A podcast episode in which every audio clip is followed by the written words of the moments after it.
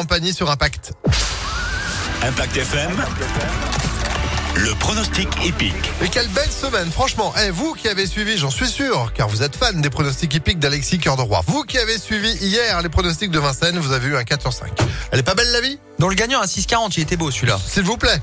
Bah évidemment, vous êtes là pour la précision. Bonjour Alexis. Bonjour Phil, bonjour à tous. On fait la même aujourd'hui à Angers Allez, on y va, c'est Allez. parti. Grand handicap d'Angers Loire Métropole aujourd'hui.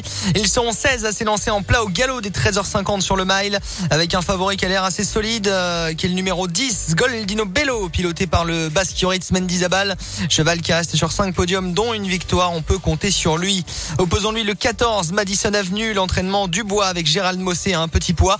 Euh, viendra ensuite le 7, gagnant de l'épreuve référence Aïbari qui peut confirmer malgré la, pénalisation. pardon. Enfin, Bayoun peut bien faire. Il porte le 8 et reste sur trois podiums consécutifs.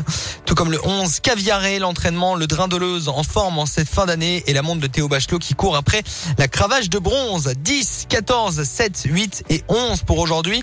À demain à Nantes au trône, nouvelle étape du GNT Paris Turf avec le crack de Jean-Michel Bazir Clean Game qui sera une nouvelle fois archi favori demain.